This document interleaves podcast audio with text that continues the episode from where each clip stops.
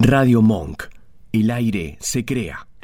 En cuarentena, Monk sigue al aire, transmitiendo desde nuestras casas. Armamos dos estudios paralelos para que sigas disfrutando de la programación de siempre, con contenido nuevo y en vivo. En cuarentena, el aire nos une. Consultorio abierto. Un tiempo para escuchar más preguntas que respuestas. Con Sandra Jamú pasamos una hora pensando y escuchando alternativas a lo ya conocido, tal vez para conseguir nuevos resultados.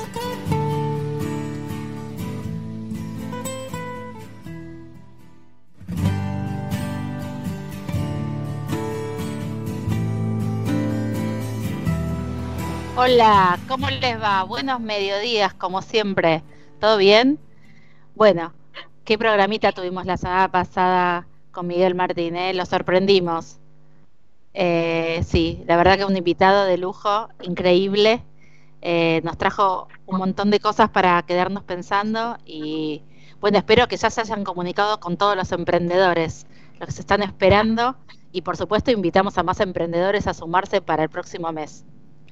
Bueno, ya tenemos a nuestra invitada con nosotros y esperamos aprenderlo nuevamente con un tema que no se habla tanto, porque siempre hablamos de cómo es, cómo se siente el primer trabajo, cómo se esto, cómo lo otro, pero nadie piensa en cómo hacemos para llegar a ese lugar. Y nosotros sí pensamos en eso. Eh, Primero porque pasamos por muchas entrevistas. Segundo, porque sabemos emocionalmente todo lo que eso significa. Y porque también somos madres de niños que de niños ya no niños, de, jóvenes adultos empezando a buscar trabajo. Así que con nosotros está Carla Lieberman, que es licenciada en Relaciones de Trabajo. Pero sobre todo, sobre todo, es máster en comportamiento no verbal. Y, algo que nos va a encantar, que es la detección de la mentira. Tenemos algo para divertirnos un rato, ¿no? Hola Carla, buenos días, buenos mediodías. Hola, ¿qué tal? Buenos días, gracias por invitarme. ¿Cómo están? Bueno, muy bien, y me gustó porque parece que en algo vos y yo somos así como amiguitas, que es que tu pasión es el estudio del comportamiento humano. Así es, así es. un poquito cómo empezó esta pasión.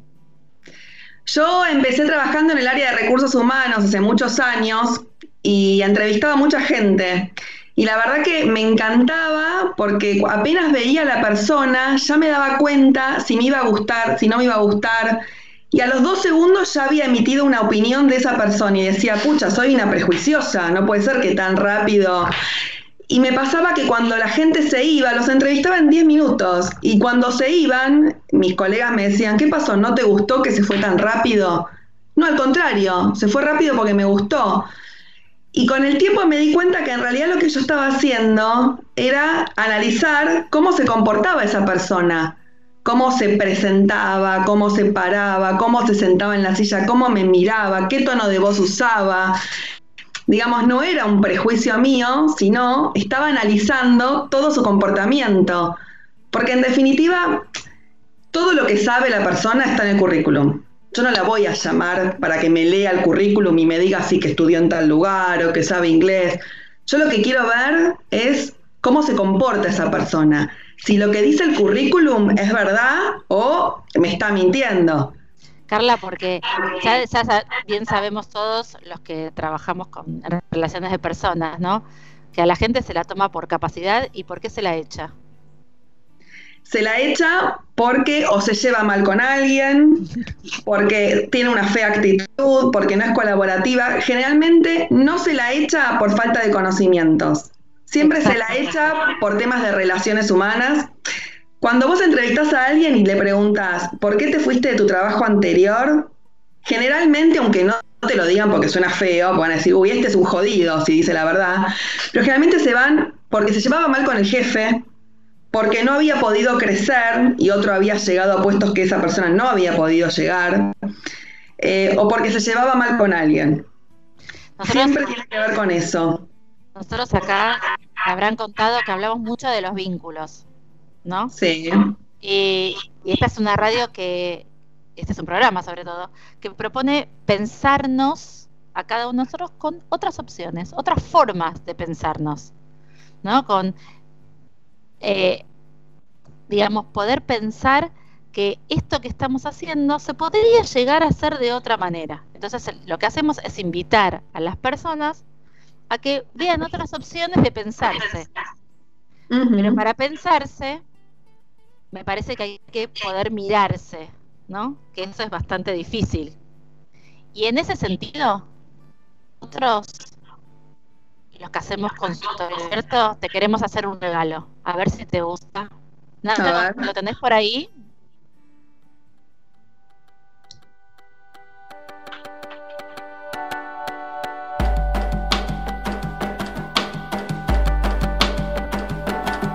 Mírame cuando te hablo, sabes quién soy, ya nos conocemos y si me buscas siempre estoy. He sido tanto tiempo un solitario testigo que creo que a esta altura soy tu único amigo.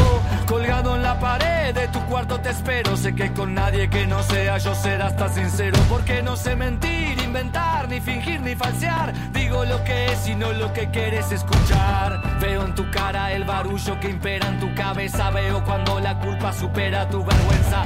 No intuyo Veo el amor escondido en tu orgullo. Me miras, pero soy yo el que ve a través tuyo. Soy el único que te mira a los ojos, el único que está contigo cuando estás solo. El que sabe lo que es estar en tu pellejo. Mírame cuando te hablo, habla tu espejo. Soy el único que aguanta tu mirada sin vacilación. Soy el único que está contigo cuando todo terminó.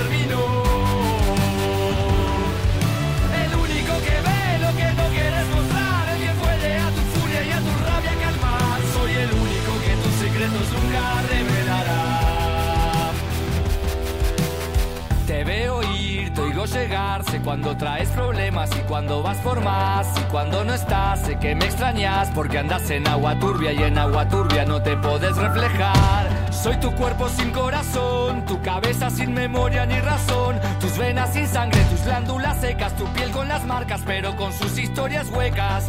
Soy de tu espíritu la mueca. Veo en tu boca las palabras que nunca dijiste, veo en tus ojeras el cansancio como un quiste. Te veo preocupado sin nadie a tu lado, de un tiempo a esta parte no te he visto ni bien ni mal acompañado. Sé que el otoño me odia porque no tengo nostalgia, el verano porque su calor no sentiré, la primavera porque nunca me enamoro y el invierno porque soy mucho más frío que él. Soy el único que aguanta tu mirada sin vacilación. Soy el único que está contigo cuando todo terminó. El único que ve lo que no quieres mostrar, el que puede a tu furia y a tu rabia calmar. Soy el único que tus secretos nunca revelará.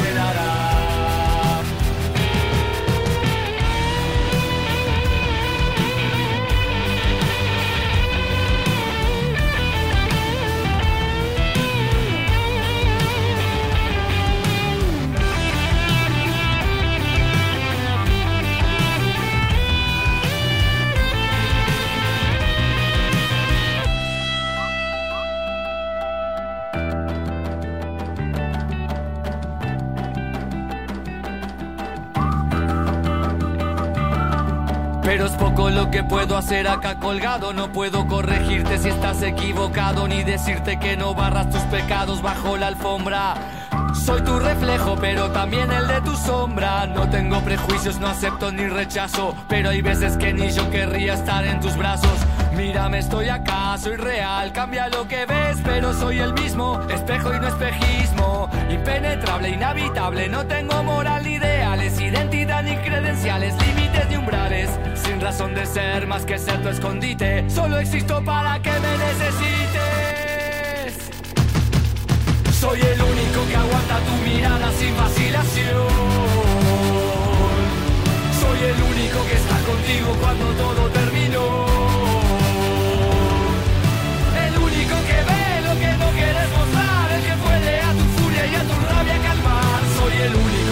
secretos nunca revelará. ¿Necesitas un tiempito para hablar de vos? Todos los miércoles de 13 a 14 te espera Sandra Jamú en Consultorio Abierto en Radio Monk.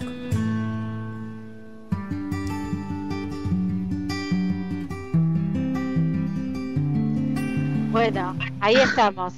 Ahí estamos. Pensamos que había terminado el tema, pero no había terminado. Se hizo también largo Se hizo largo, se hizo largo. La segunda parte repetía y no nos dimos cuenta. No, lo que te decía es esto, ¿no? Que el único que nos aguanta a veces o que nos dice la verdad es el espejo. ¿no? Y qué bueno sería que el que nos está entrevistando o el que está del otro lado realmente sea nuestro espejo. Sí, vos sabés que otra cosa se me vino a la cabeza con esta canción, ¿no? Y es que lo sobrevalorada que está la sinceridad. Mm. ¿No? La gente que dice, yo voy de frente, yo no miento, yo digo la verdad, y hasta qué punto eso es eh, algo positivo y algo bueno, porque nuestras relaciones sociales dependen de que sepamos mentir un poquito. No digo que andemos mintiendo por la vida, pero hay que mentir un poquito, es necesario, ¿no? En realidad yo a eso lo llamo ser un personaje. Yo en mi consultorio muchas veces le digo a la gente que lo único que tenemos que elaborar es tener conciencia de que tenemos un placar lleno de personajes y que todo el tiempo estamos eligiendo qué personaje ser. Así es. Porque no podemos andar desnudos por la calle, porque nos resulta muy amenazante.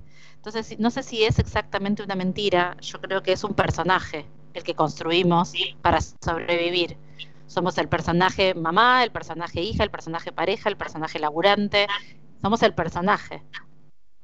Sí, en realidad uno necesita mentir para llevarse bien en lo social, para hacer, para llevarse bien con un marido, con un colega, porque si uno va a decir la verdad siempre, iría al choque. Incluso sería una persona que quizás la gente no se le querría acercar. Imagínate que a mí la cuarentena me tiene mal. Y cada vez que hablo con alguien le digo, no, estoy reprimida, es un garrón esto. Uno tiene que a veces ponerse una careta eh, y es mentir, pero los seres humanos mentimos todo el tiempo y todos mentimos. Pero bueno, hay mentiras que son más eh, inofensivas que otras. Las mentiras sociales, las que uno hace para relacionarse, son más inofensivas. Después están las mentiras que, bueno, que ya si quieren después más adelante les hablo, pero... Las mentiras son compulsivas. ¿Cómo? ¿Las mentiras son compulsivas, Carla? Depende. Hay gente que sí, que es compulsiva, que miente por mentir, pero generalmente las mentiras en personas normales no son compulsivas, tienen un motivo. Y generalmente los motivos para mentir están orientados en dos, en dos direcciones, ¿no? Que es obtener un beneficio o evitar un perjuicio, evitar una penalidad. Eh, por ejemplo, miento acerca de mis habilidades para obtener un trabajo. Digo que sé esto, que sé esto, que sé esto, cuando en realidad no lo sé. Estoy mintiendo para obtener algo. O miento, un chico miente para que la mamá no la rete. ¿Rompiste eso? No, no lo rompí. Siempre la mayoría de las mentiras se orientan en estas dos direcciones. Ya el mentiroso compulsivo es otra cosa, el que miente por mentir, digamos, pero generalmente... ¿Cuándo somos, somos muy obvios cuando estamos mintiendo? somos más obvios con la gente que nos conoce. ¿Por qué? Porque todas las personas tenemos lo que se llama una línea base. Yo tengo una determinada manera de hablar, de gesticular, tengo un tono de voz, tengo una postura del cuerpo y quizás la gente no conoce cómo soy yo habitualmente. Entonces, si les miento, no se van a dar cuenta de esos cambios que yo hago. Pero si le miento a mi mamá que me conoce, o a mi marido que me conoce, a mi marido le miento un poquito más fácil que a mi mamá en realidad. Pero digamos, eh, cuando uno nota cambios en esa línea base de la gente es donde se da cuenta que está mintiendo. Y eso pasa más con la gente conocida, con amigos que veo habitualmente. Uy, pará, estás hablando más bajito, cambiaste el tono de voz estabas gesticulando un montón y de repente te pusiste más rígido, los movimientos son más toscos. Eh, tenías una postura amplia, expansiva y de repente te encorvaste un poquito. Como que cuando uno conoce a la persona, es más fácil detectar si miente. Y cuando no la conozco, ¿cuáles son las cosas, cosas comunes que podemos detectar? Cuando no conocemos a la persona, generalmente lo importante es hablar de algún tema que no tenga nada que ver con el tema en cuestión, con la mentira. Entonces vamos a ir viendo cómo esa persona habla, ¿sí? Va hablando tranquila, va hablando rápido, qué velocidad usa. Y cuando la gente miente, por lo general, se pone nerviosa. Uno no detecta la mentira porque la mentira uno miente y le crece la nariz. No, uno detecta la mentira porque cuando la persona miente se pone nerviosa y todos sus recursos se utilizan para esconder la verdad, que es lo que primero sale, porque lo primero que sale es la verdad, lo que pasó, lo que uno sabe. Hay que esconder eso y generar algo diferente. Entonces la persona se pone, si usaba mucho las manos para hablar, de repente las usa menos porque está pensando más, eh, sus gestos se vuelven como más rígidos, a veces puede llegar a transpirar, la voz se pone más lenta, puede hablar más bajito, en un tono de voz, más bajo, em, y puede cometer errores incluso al hablar. Puede empezar a usar muletillas, eh, bueno, yo... incluso hay ciertos indicios verbales también de que la persona está mintiendo. Por ejemplo, cuando se le acusa a alguien de un robo y dice, honestamente, sinceramente, yo jamás tocaría algo, usa palabras hechas. Em, algo muy común es que cuando alguien es acusado de algo y está mintiendo, se enoja. Mm. ¿No? Pongamos, tenemos una empleada, ¿no? Y nos falta algo. Me falta un perfume y tengo una empleada en casa. Y le digo, Ana, ¿no viste el perfume que compré? Hasta ahora yo le hice una pregunta inocente. No, señora, ¿por qué voy a ver su perfume? ¿Yo, que, yo ¿Por qué tengo que ver su perfume? Yo no sé dónde usted deja las cosas. ¿Por qué se enojó? Ese enojo también puede esconder una mentira, pero tenemos que tener en cuenta que no hay una sola señal de mentira. Si nosotros vamos a tomar, ah, se enojó, ya está mintiendo, no, hay que evaluar todo en su contexto. Es como las palabras, ¿no? Que de repente una misma palabra significa algo en un contexto o significa algo en otro. No es lo mismo decir yo me río que decir me fui a Río de Janeiro. Hay que ver el contexto, hay que ver todas las palabras. Carla, ¿qué pasa con la gente que tiene mentiras construidas? ¿Te referís a mentiras? No, me referí, lo dije mal, que en realidad no son mentiras, sino que creo que en el fondo es como una verdad, es una mentira para los que lo escuchamos, pero para sí mismo es una verdad construida. Como si yo te dijera, eh, por ejemplo, yo no, no, no me terminé de graduar en la universidad y yo ando por la vida diciendo, no, porque yo soy licenciada y porque yo esto, y entonces digo, eh, y yo hice esto y yo hice lo otro y todos sabemos que no fue así. Digo, ¿cómo es ser una verdad construida? Bueno, es muy interesante lo que estás diciendo. Es interesante porque para descubrir a alguien que miente, uno lo que evalúa es que esa persona se pone nerviosa, siente culpa por mentir o siente miedo de ser atrapado. Y son todas esas emociones que le genera la mentira lo que hace que uno descubra que miente. Ahora, si vos estás convencida de que sos médica y no lo sos, pero vos realmente lo crees, no vas a estar mintiendo. Entonces yo no voy a poder detectar en vos ningún indicio de mentira porque vos te estás creyendo lo que me decís. Sos una delirante y nadie se va a dar cuenta de eso. ¿Cómo puedo detectar yo algún signo de, mentira en una persona que está convencida de lo que dice? Sí, por eso, te, por eso te lo preguntaba, porque en las entrevistas de trabajo muchas veces, eh, bueno, yo te había dicho esta, esta eh, frase que alguna vez escuché en la consultoría, que es, a la gente se la toma por aptitud y se la echa por actitud, ¿no? Y entonces digo, muchas veces la aptitud es un invento, ¿no? Y entonces eh, tiene que estar muy sólida esa aptitud construida y no certera, ¿sí? No verdadera, para que el otro pueda estar convencido. Y aún así, si yo lo sacara de tema, como vos me ofrecías antes como opción, lo que me termina sucediendo es que la verdad es que le termino creyendo. Sí, lo importante es que el que entrevista, por ejemplo, ¿vieron en los casos policiales que tratan de agarrar al, sospechoso apenas eh, pasó lo que pasó? No quieren que esa persona tenga tiempo de lucubrar y de pensar y que haya repetido muchas veces la misma cosa, porque hasta cuando es una mentira, pero la repetimos demasiadas veces, empieza a sonar más creíble. Y uno ya la repite con tanta seguridad que es más difícil de detectar que esa persona está mintiendo.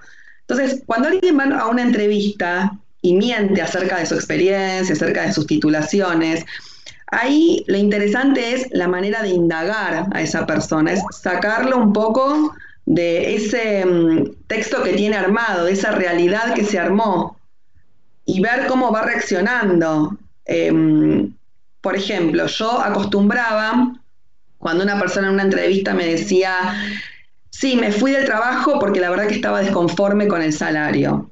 Y yo supongamos que sospechaba que se fue porque el jefe ya no lo aguantaba más. Entonces, yo le decía, bueno, perfecto, buenísimo. Tengo una pregunta. ¿Será que podemos llamar a la empresa para hablar con tu jefe, para que dé referencias? Yo en realidad no estaba pensando en llamar al jefe, pero al hacerle yo esa pregunta, lo que apuntaba era ver la reacción de esa persona. Si se ponía nervioso, si, si, titubeaba, si me decía, eh, bueno, sí, no sé, porque perdí el teléfono. Eh, o si me decía, sí, claro, ¿cómo no? ¿Querés anotar el teléfono? Eh, ir nosotros desencadenando reacciones, sacarle un poco de lo que tiene armado.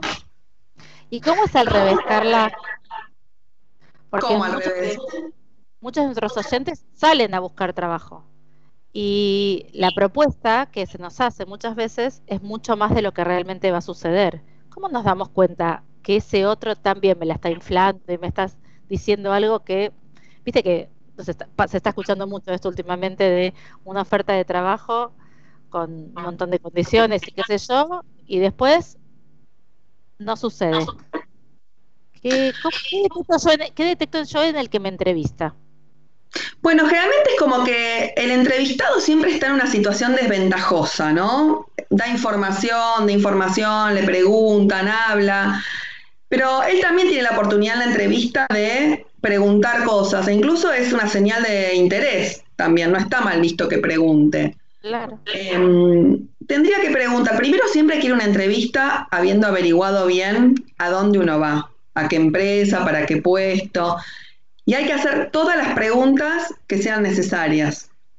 Y después aplica lo mismo, lo que pasa que claro, el, entrevistador, el entrevistado eh, tampoco puede estar eh, preguntando, indagando de la misma forma que el entrevistador porque estaría mal visto.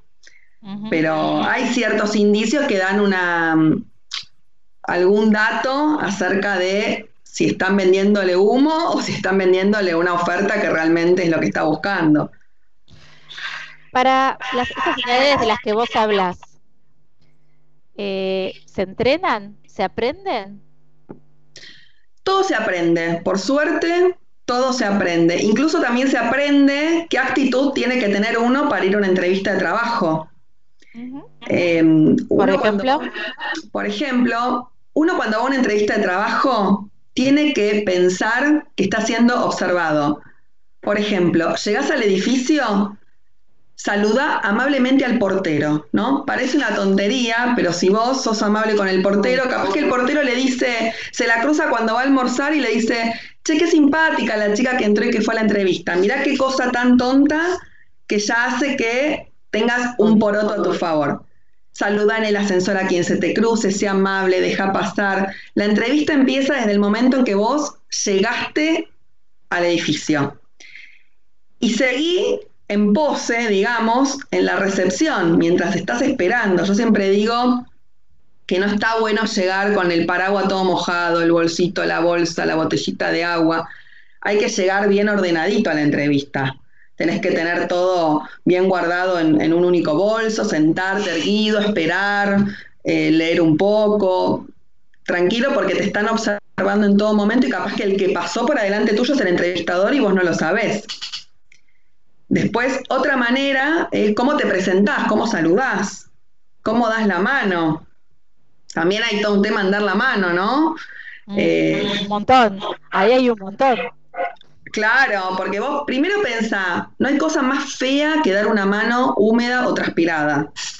Así que si vos llegás. No, no, no, no, Eso es un asco. Si vos llegás del subte, venís de 10 estaciones de subte y tenés toda la mano transpirada, antes que nada anda al baño y lavátelas, secátelas bien. Porque si no vas a dar una impresión horrible. Después hay gente que te da la mano y parece que estás agarrando un pescado muerto, viste, ah. que te deja la mano una cosa toda babosa y floja, eso también es espantoso. Después está el triturahuesos, ¿no? El que te da la mano y parece que te, tenés que ponerte un yeso después. Entonces, la forma correcta de dar la mano, y aparte apenas uno entra, va a dar una impresión, va, va digamos, a impactar en la primera impresión. Así que da la mano firme.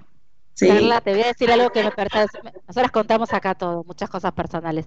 Y te voy a decir que alguna vez me ha pasado de entrar a una entrevista. Eh, en general entre mujeres es más sencillo, ¿no? Porque una dice, hola, ¿qué tal? ¿Qué sé yo? Medio que, medio que ves y la otra tira a dar un beso, bueno, te acercas.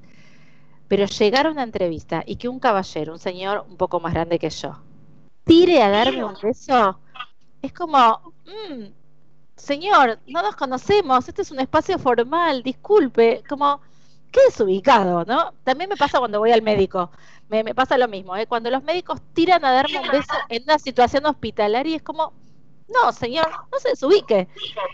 O sea, o me dice hola y no se me acerca, o me da la mano, o está bien, digamos, y cuando nos despedimos, estuvo todo bien, nos podemos dar un beso. Pero digo, no, digo, el del primer encuentro, se encuentra un hombre y una mujer, no por sexista ni por nada de todo esto, pero no, hay ahí como una ruptura de la formalidad si el señor tiende a como o hacerme la fregadita de hombro. No, señor. No, eso es lo que pasa que uno tiene que, que marcar. ¿Y cómo marcas? Con la mirada. Vos fijate la, mirada en esa situación importante que es. Vos llegás y ya lo mirás y apenas lo ves ya vas extendiendo el brazo. Sí, sí, sí, Entonces ya le vas marcando como diciendo, te estoy dando la mano. Antes de que esa persona vaya a darte un beso, ya le pusiste la mano. Es como. yo, pongo los hombros para atrás, como para que no se me vaya acercando, ¿viste? Como. Sí, pero hay espacio gente personal. hay gente que no se da cuenta tampoco de eso. Vos viste que somos muy territoriales, no nos gustan que nos invada el espacio. Ay, por eso. Y hay gente que también se te acerca para hablar. Ah. Que se te pone acá. y vos vas haciendo así y te vas yendo para atrás y la persona se te va acercando y vos te vas yendo para atrás. Y tampoco se da cuenta, tenés la espalda arqueada 90 grados para atrás y no se da cuenta que se está acercando demasiado. Yo no quiero sentirle el aliento al que tengo enfrente quiero que respeten mi espacio íntimo. Bueno, ese es todo un tema de la proxémica, ¿no? Eh, en el consultorio tengo, atiendo, tengo los oyentes ya lo saben, pero atiendo un, grupo de, chicos, ya no chicos, yo digo jóvenes adultos, que han terminado la universidad y que se abren al mundo, a la vida. Muchos de ellos eh, comienzan buscando su primer trabajo, eh, nada, su pareja y qué sé yo. Entonces, jugamos estálticamente, ensayamos las entrevistas, los encuentros con un otro, la primer salida, ¿no? Ese tipo de cosas. Y yo le hago todas estas cosas que vos decís eh, para perturbarlos, porque digo que el consultorio es el lugar más seguro que tienen y si vienen a pedirme esto a mí es porque confían en mí. Entonces los molesto de, de todas estas formas que vos decís, o los espero, o viste ahora que tenemos todos alcohol en gel, humedezco la mano, bueno, hago todas estas cosas para que se sientan incómodos, para ver su reacción y para poder trabajar cada una de estas reacciones. Eh, pero es muy interesante que en general siempre pensamos que los que vamos a hacer las cosas mal somos los entrevistados y no el que nos entrevista. ¿No? Entonces yo les hago todas estas cosas que yo digo que a mí me resultaron siempre incómodas, como ir a darle un beso eh, cuando la persona entra y, se quedan como descolocados.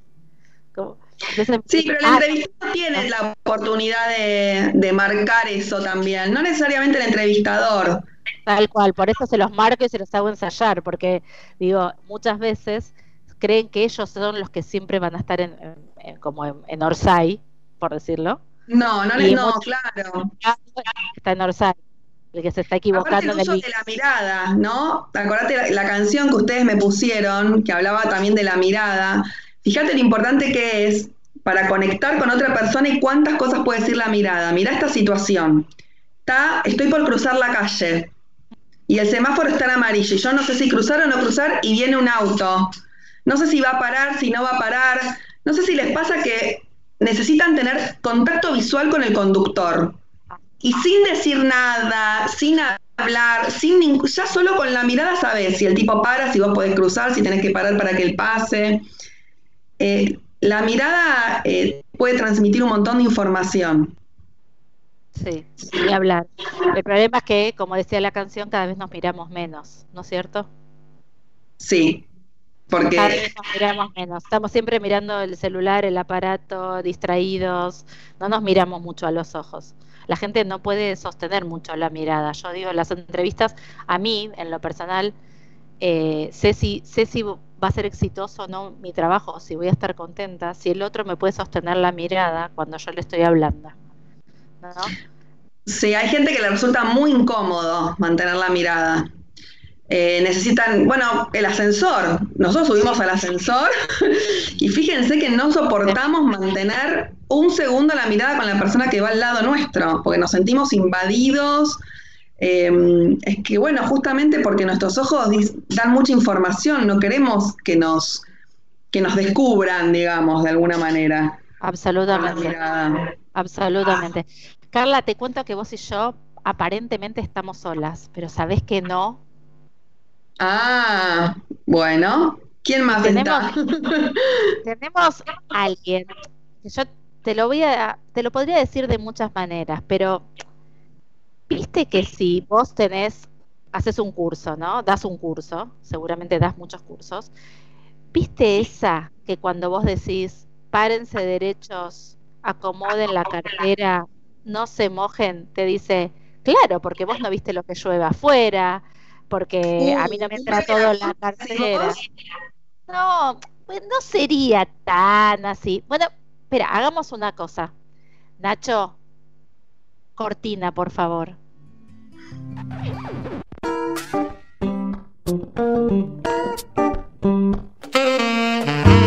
Sabri, ella viene a hacer esas preguntas que siempre te haces. Ella nos comparte sus anécdotas que son una enciclopedia de vida cotidiana.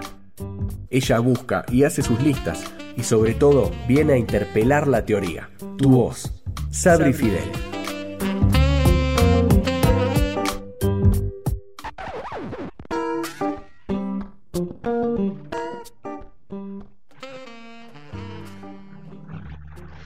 Hola Sabri.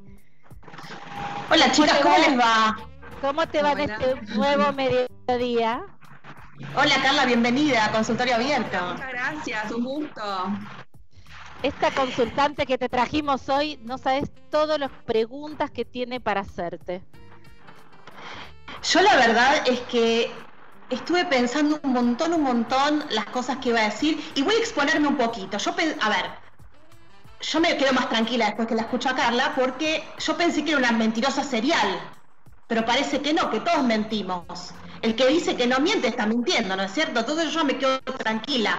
Yo todos los lunes me miento a mí misma y digo, bueno, voy a hacer dieta, no voy a comer más chocolate. Entonces ya empiezo como, bueno, ya me miento a mí misma al espejo. Entonces como que yo me siento como serial, porque todos los lunes es lo mismo. Y bueno, y hay que ver quién se anima a ir a una fiesta de un amigo cuando te dicen, ay, la pasaste lindo, estuvo hermoso. Vos le a decir, no, la pasé como el culo. Nadie se anima por miedo a, herir al otro, por lo social, como dijo Carla. Pero yo acá voy a exponer un poquito y voy a contar una entrevista de trabajo en donde me pasaron cosas. voy a decir si me tomaron o no, pero me pasaron cosas. Y acá la licenciada va a opinar y va a decir, a ver, qué sucedió, qué sucedió, qué, qué le pasó al entrevistador cuando vio a un entrevistado así como yo.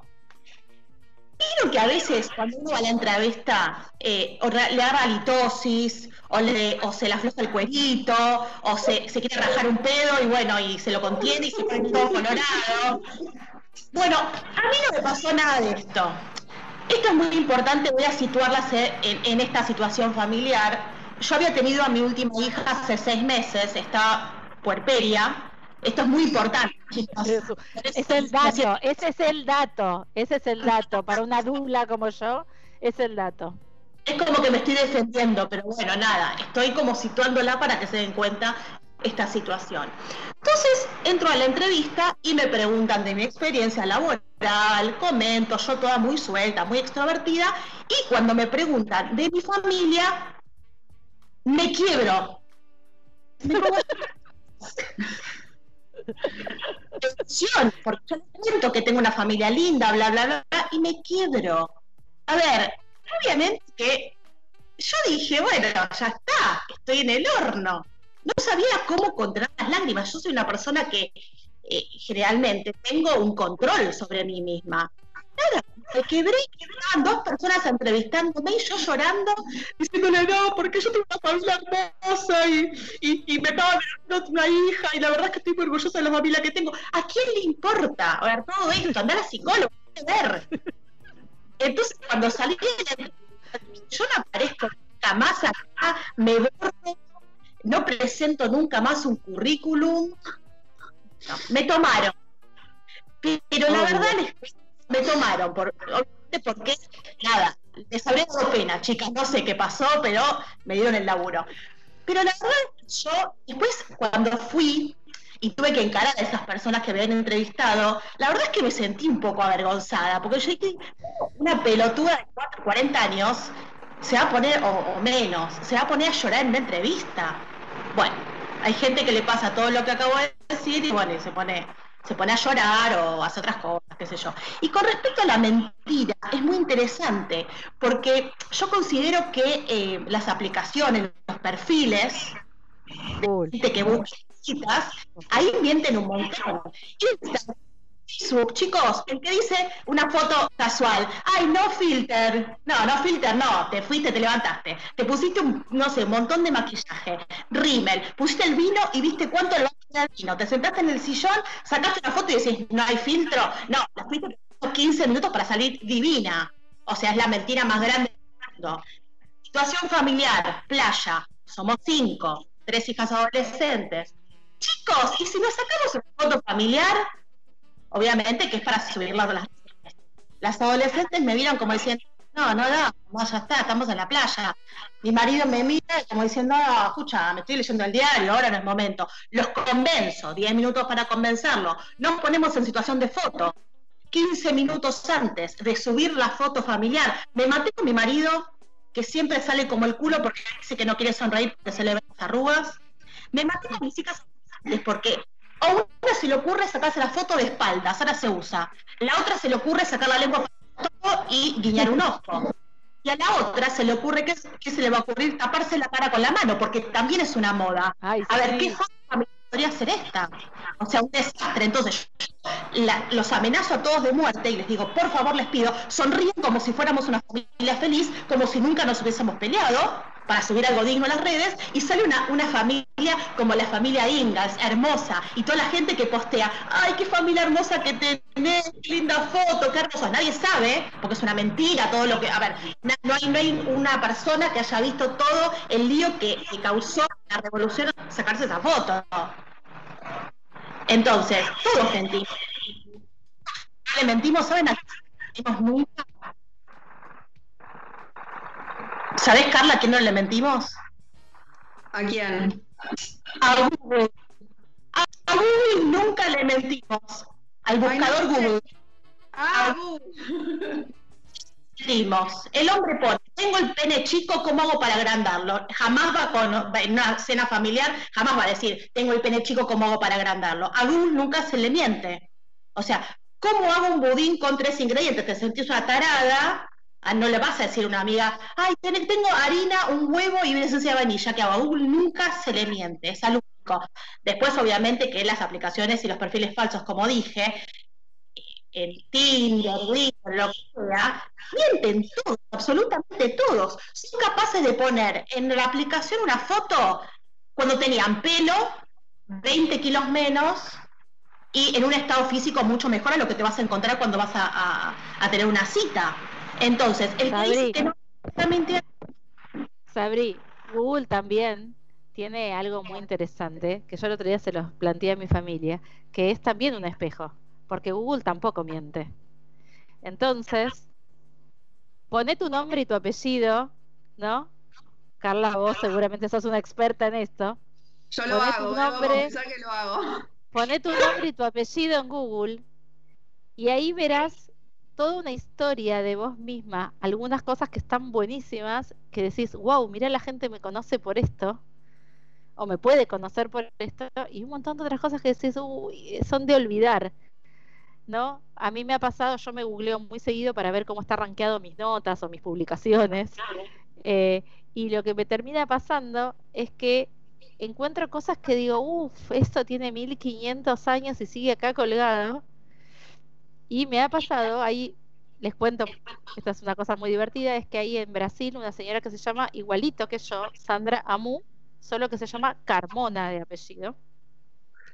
Y también se dedica a la educación y a la psicología de las personas, con lo cual es muy interesante como tener un, y, es parecida a mí, tiene rulos, o sea, es muy, muy, muy, muy graciosa la situación. Eh, así que googleenla porque es muy divertido ver que hay otra que en el mundo, como una gemela en el mundo, con el mismo nombre, el mismo apellido, ¿no? Pero esto me hizo encontrar que yo podría ser ella y ella podría ser yo, por el simple error de omitir su segundo apellido, ¿no? Y entonces digo, ¿cuántas veces uno podría hacer estas cosas ser pasar por otro? ¿No, Carla? ¿Cuántas veces uno puede jugar a en algo que hizo Sabri, ¿no? Y tiene que ver con que vos mentís en tu perfil y mostrás una imagen que no es, pero el problema que tienen las mentiras es que hay que poder sostenerlas en el tiempo. Si vos creas una imagen ficticia, vos te pones una foto donde tenías 20 años menos, 30 kilos menos, te haces un Photoshop en la cara, cuando vos vas a la primera cita con esa persona, el tipo se va corriendo. ¿No? Realmente sale disparado el tipo. Eh, entonces también las mentiras es importante prever que puedan ser sostenidas, que puedan ser creíbles, en el que, que una persona pueda constatar lo que nosotros decimos en el futuro. Capaz que el tipo se ve así, se ve con, con, pelo, con 30 kilos, tiene como un desfasaje, el espejo no le devuelve la verdadera imagen. Andás a ver, capaz que... Claro, pero la cita tampoco va a tener la verdadera imagen. No, la cita verdaderamente no, se va a dar cuenta como que no. Después, ¿sabes lo que, ¿sabes lo que también me molesta muchísimo? Por ejemplo, esto es muy polémico lo que voy a decir. ¿No? Pero a mí me, da mucha bronca, me da como, ¿por qué uno tiene que decirle al otro, por ejemplo, no sé, en una situación de nursery, ¿no? Nace el hijo de tu amiga. Entonces vos vas a visitarla al nursery o vas a visitarla a la clínica y el pibe es un bofe. El pibe es un bofe, no hay forma de que vos le veas algo lindo.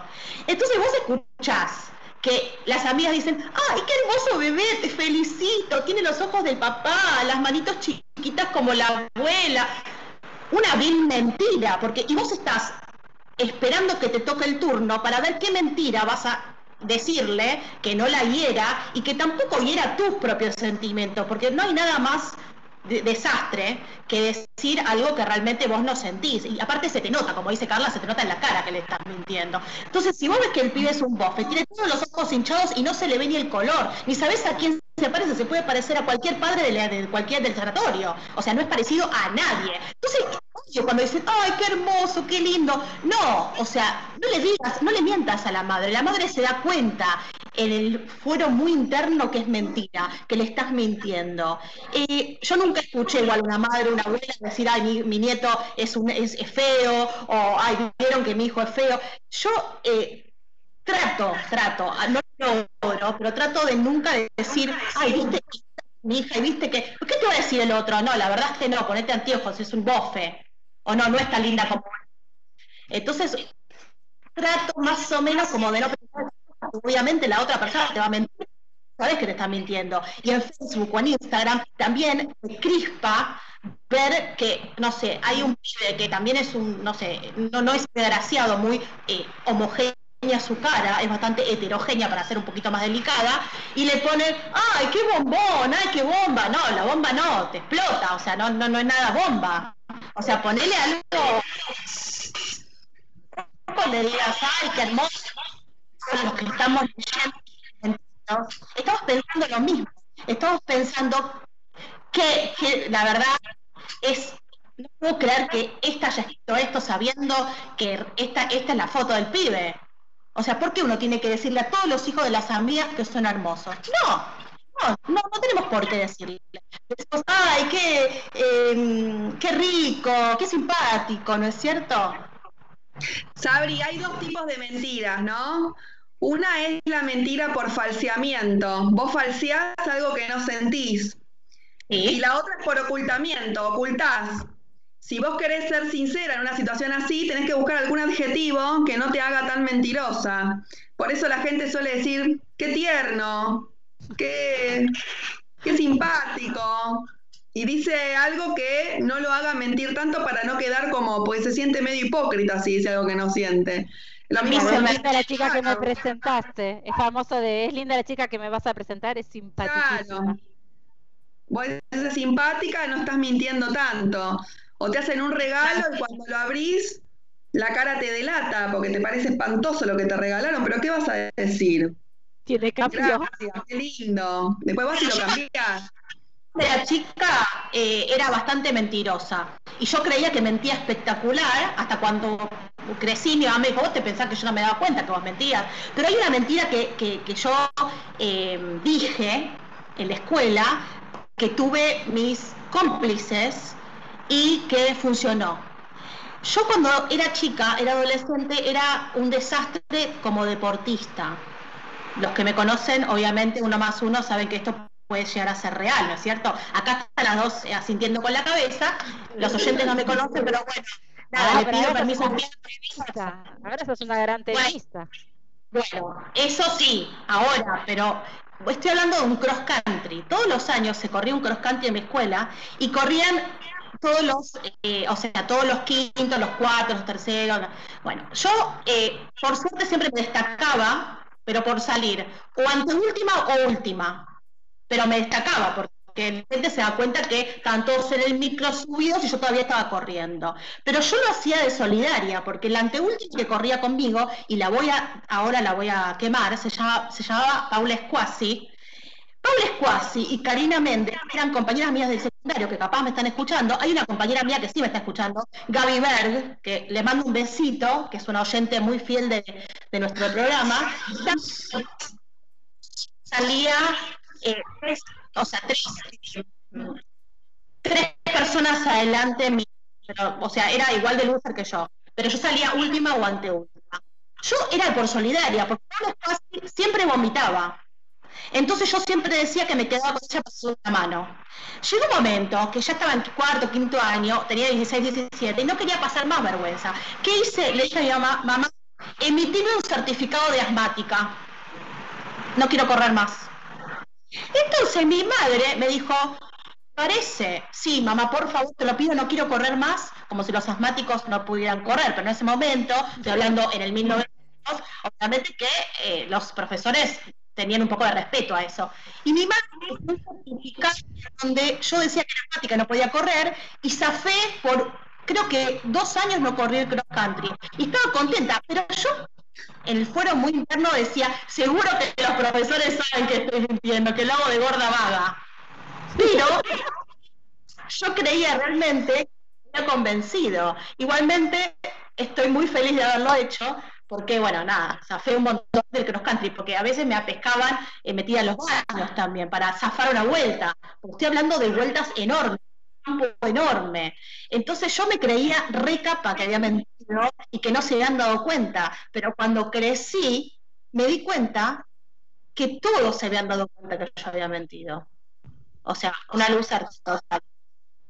Entonces, bueno, ¿viste, Sabri, viste que siempre nos pasa esto a nosotras. Y te cuento, Carla, nosotros ahora para cerrar el programa tenemos una sección que se llama Escuchar lo que te digo, que es una frase que yo busco al azar. ¿Sí? Tengo muchas frases y eh, agarro una y la escribo en mis apuntes de, de, notas de clase, no, de apuntes de radio. Y miré la que elegí para hoy, si no tiene que ver con lo que está diciendo Sabri, y obviamente te damos la palabra para empezar a, cerrar este programa sobre, sobre conocernos más. Y dice, el circo sigue mientras haya quien le aplauda a los payasos. Mm. ¿Qué pensás? ¿Me preguntás a mí o a Sabri? Perdón. A vos, a vos, a vos, a vos. Sí, bueno, claro, siempre eh, hay situaciones donde uno, así como a uno le conviene mentir, al otro le conviene creer. Y se genera como un acuerdo implícito, yo te miento y vos me crees, pero los dos sabemos que no es verdad. Y son acuerdos necesarios en la sociedad. Em, el ejemplo de Sabri es un, ejemplo muy claro. Había un instrumento que había que respetar y bueno, yo hago de cuenta que te creo y vos me mentís. Y esto pasa muchísimo. Em, por ejemplo, cuando uno está en pareja y el otro le dice algo para hacerla sentir bien, por ejemplo, yo le digo, eh, estoy bien, eh, estoy flaca y mi marido me dice, sí, sí, estás muy linda. Y yo en el fondo sé que no es verdad y él sabe que no es verdad, pero los dos nos preferimos quedar con eso, porque si no sabemos que vamos a empezar a, yo me voy a sentir herida, vamos a empezar a pelearnos y nos quedamos con, con esa frase socialmente correcta. Y bueno, es así. Decís que tiene que ver con la aceptación también, ¿no? Con la aceptación de quienes están interviniendo en ese vínculo. Totalmente, totalmente. Y la necesidad, necesitamos eh, creer y necesitamos generar realidades paralelas a veces. Sabri, ¿cómo te llevas con la realidad paralela para cerrar este programa? Me siento, me siento, me llevo muy bien, ¿eh? me llevo muy bien con, la, con el reflejo del espejo, con la realidad paralela, con las mentiras, brindo por todo eso, sigamos mintiendo para llevarlo, llevarlo bien. ¿No es cierto? ¿Por qué no? Yo miento, vos me crees y las dos felices. Lo convertimos en una cuestión de Estado ya casi. Exacto, exacto, decreto. Exacto, decreto de Estado. Sí, la verdad que sí, la verdad es que a mí, a mí yo soy muy enojona con, con las mentiras. Eh, sí creo que uno, sí creo en los personajes, sí creo que las personas armamos personajes para subsistir, porque si andamos con nuestra verdad, somos muy vulnerables a ser lastimados. Entonces, no, no, no creo que sea una mentira, así como, como, como decir que, no sé, eh, qué sé yo, que esta pandemia no va a causar ningún estrago, pero, pero sí creo que hace falta para sobrevivir armarnos de personajes, armarnos de situaciones, armarnos de construcciones que nos permitan estar un poquito más fuertes frente al otro, como vos decís, esto de, quién soy y cómo me vinculo con el otro, ¿no? Así que en eso estamos absolutamente de acuerdo, creo fuertemente en que uno se entrena para superar sus propios miedos, sus, sus propias verdades. Se puede uno entrenar y sobre todo para saltear las vulnerabilidades ¿no? Porque me parece que eso es lo que más no sabemos, vulnerables, ¿no? Entonces eh, me parece que, que, las entrevistas, que los encuentros, que los vínculos nos de alguna manera nos empezamos a sentir vulnerables. Estos días escuché al doctor Carlos Cuyen, un filósofo de la educación, que decía algo que me pareció increíble, que es, vos podés enseñar, pero no lo violentes al otro. No le digas que lo que vive no es verdad, no le digas que lo que él siente no es así. Vos puedes enseñarle, pero no le impongas tu propia realidad, ¿no? Que ahí eso, como lo deja en un lugar que, que no está bueno. Y me parece que esto en las entrevistas de trabajo eh, nos pasa bastante. ¿Qué podemos hacer, Carla, si queremos aprender a, a comportarnos? ¿Nos contás? Bueno, yo estoy dando ahora unos talleres vía Zoom y los pueden ver en mi web, también están en el Instagram, en LinkedIn y en Facebook. Pasamos todos los datos. Estoy dando el taller el 6 y el 8 de julio vía online de 18.30 a 20. ¿Eh? Unos días para inscribirse nada más. Para inscribirse me mandan un mail a info.noverbal.com.ar. Ahí voy a dar todos los tips para poder desempeñarte bien, para ser creíble, para persuadir, para convencer, cómo interpretar a los demás también, para que no te mientan, para poder captar qué es lo que están sintiendo, qué es lo que piensan y que no te engañen. Espero que ningún amigo mío vaya a los talleres de Carla, porque estoy frita si no. No, que vayan, que vayan, vayan. Te cuento, Carla, que la semana que viene está viendo a visitarlos alguien que yo quiero mucho que se llama Laurita Levin, que es una terapeuta basada en la astrología, en los recursos que cada uno de nosotros están compuestos con esa, con esa cajita de herramientas que venimos desde la astrología. Imagínate, Sabri, todo lo que podemos preguntarle a Laurita también acerca de quiénes somos, ¿no? Y, y cómo se nos alinean los planetas a favor y en contra. Así que podemos ir juntando herramientas, un poco de saber cómo creer o no creerle a los otros, un poco de saber quiénes somos y así semana a semana vamos usando muchas herramientas en esta caja que es consultorio abierto. Eh, Nacho, antes que nos vayamos, ¿les decís a la gente de dónde nos puede escribir?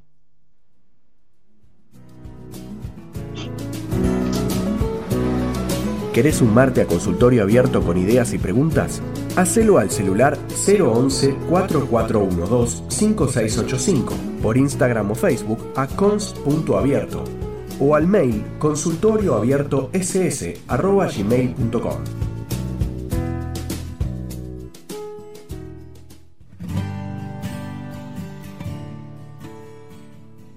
Bueno, y acá estamos para despedirnos entonces.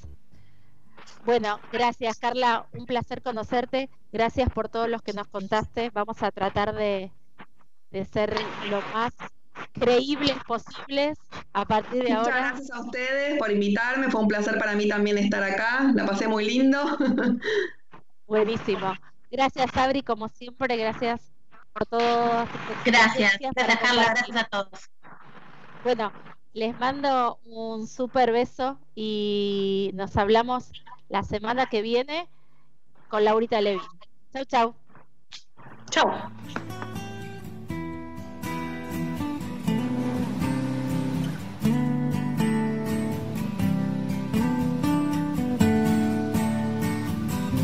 Radio Monk. El aire se crea.